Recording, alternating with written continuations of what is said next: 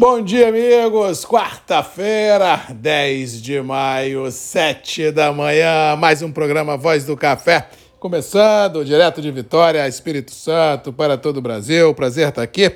Manhã aqui no estado de tempo aberto, temperaturas amenas. Ontem tivemos um dia, como diria meu amigo lá de Minas Gerais, um dia meia boca ou seja, não teve nem frio, nem chuva, nem calor, calor, nem sol, nem chuva. Foi um dia assim como diz o outro, mesclado, deu para todos os gostos a coisa, mas de qualquer maneira, nada que houvesse ou que tivesse força suficiente para impactar ah, o dia a dia das operações. Ou seja, o mais do mesmo prevalece, as colheitas avançam com um ritmo bastante lento, tanto para Conilon no Espírito Santo quanto no sul da Bahia. Vamos ver ah, como é que vai ser o transcorrer dos próximos dias, já que na segunda quinzena de maio os mapas estão indicando, feliz ou infelizmente, o retorno das chuvas para o cinturão produtivo do sudeste do Brasil e, é claro, passando pelo Espírito Santo, chegando ao sul da Bahia, mas acho que não chega no sudoeste baiano, não.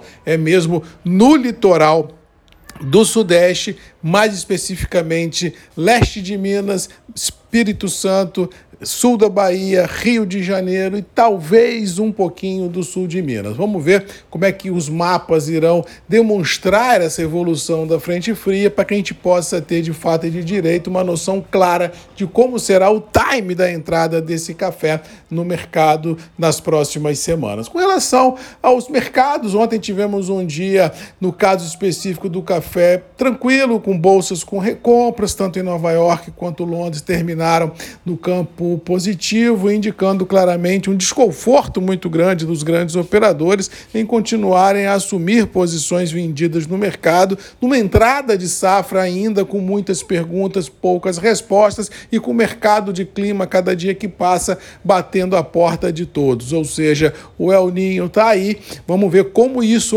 transcorrerá no decorrer ah, do inverno brasileiro, se haverá chuva, se haverá frio em excesso, como o, o mercado irá impactar ah, no inverno brasileiro com relação a essa, essa, possibilidade de inversão climática em função do El Ninho, e assim não acho interessante ou inteligente assumir uma postura eh, no mercado de venda. Eu acho que esse ano, aquele velho ditado de, do inglês que todo mundo leva ah, no bolso, que é o sell May and go away, ou seja, vende um maio e só retorna quando setembro chegar, esse ano eu acho que não vai pegar muito, porque a gente entra um ano cafeiro diferente do que tudo que nós já vimos no passado. Nós vamos entrar um ano com safras ainda com muitas dúvidas, com estoques na maior origem produtora de café do mundo muito complicados, principalmente de arábica, problemas climáticos em todas as origens produtoras, tanto Indonésia quanto Colômbia, quanto Vietnã. Lá fora as demandas, bem ou mal, continuam dentro do que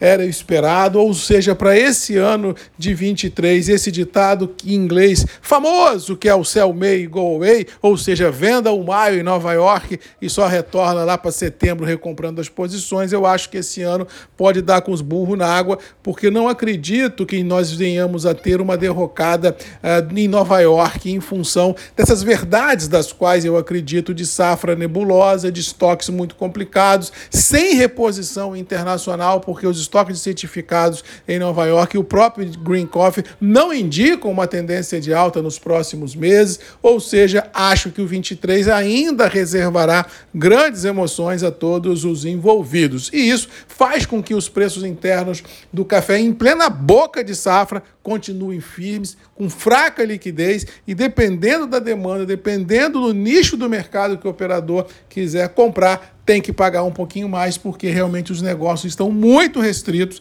e não há todo o café que em algumas qualidades que alguns operadores estão demandando. Ou seja, vamos ver como serão assim os negócios daqui para frente, mas na minha humilde visão, acho que como já venho falando aqui, o pior dos mundos para o mercado interno e internacional já ficou no passado e daqui para frente, no pior dos mundos é um processo de lateralização dos níveis e no melhor dos mundos, dependendo do fator climático e suas consequências na área produtiva, eu não descarto leves melhoras nos níveis vigentes no decorrer de 23. No mais, vamos ficando por aqui, desejando a todos aí uma boa quarta-feira, que Deus nos abençoe, que a gente possa enfrentar os desafios e vencê-los. Quero deixar um abraço ao amigo Regis, lá de, da Monte Ser, cooperativa de Monte Carmelo, do Cerrado Mineiro, um amigo, um parceiro que realmente é amigo de todas as horas e que faz com que a gente acredite que o futuro realmente sempre é promissor. Obrigado pela agenda muito construtiva que tivemos ontem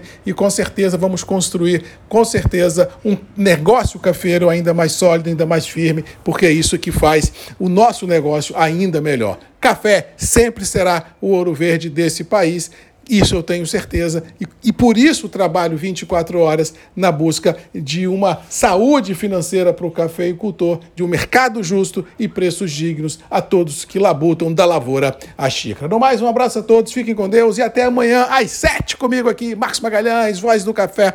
E você sempre tem um encontro marcado aqui nos grupos e redes MM, ponto de encontro de todos nós. Beijo, um abraço e até amanhã. Tchau!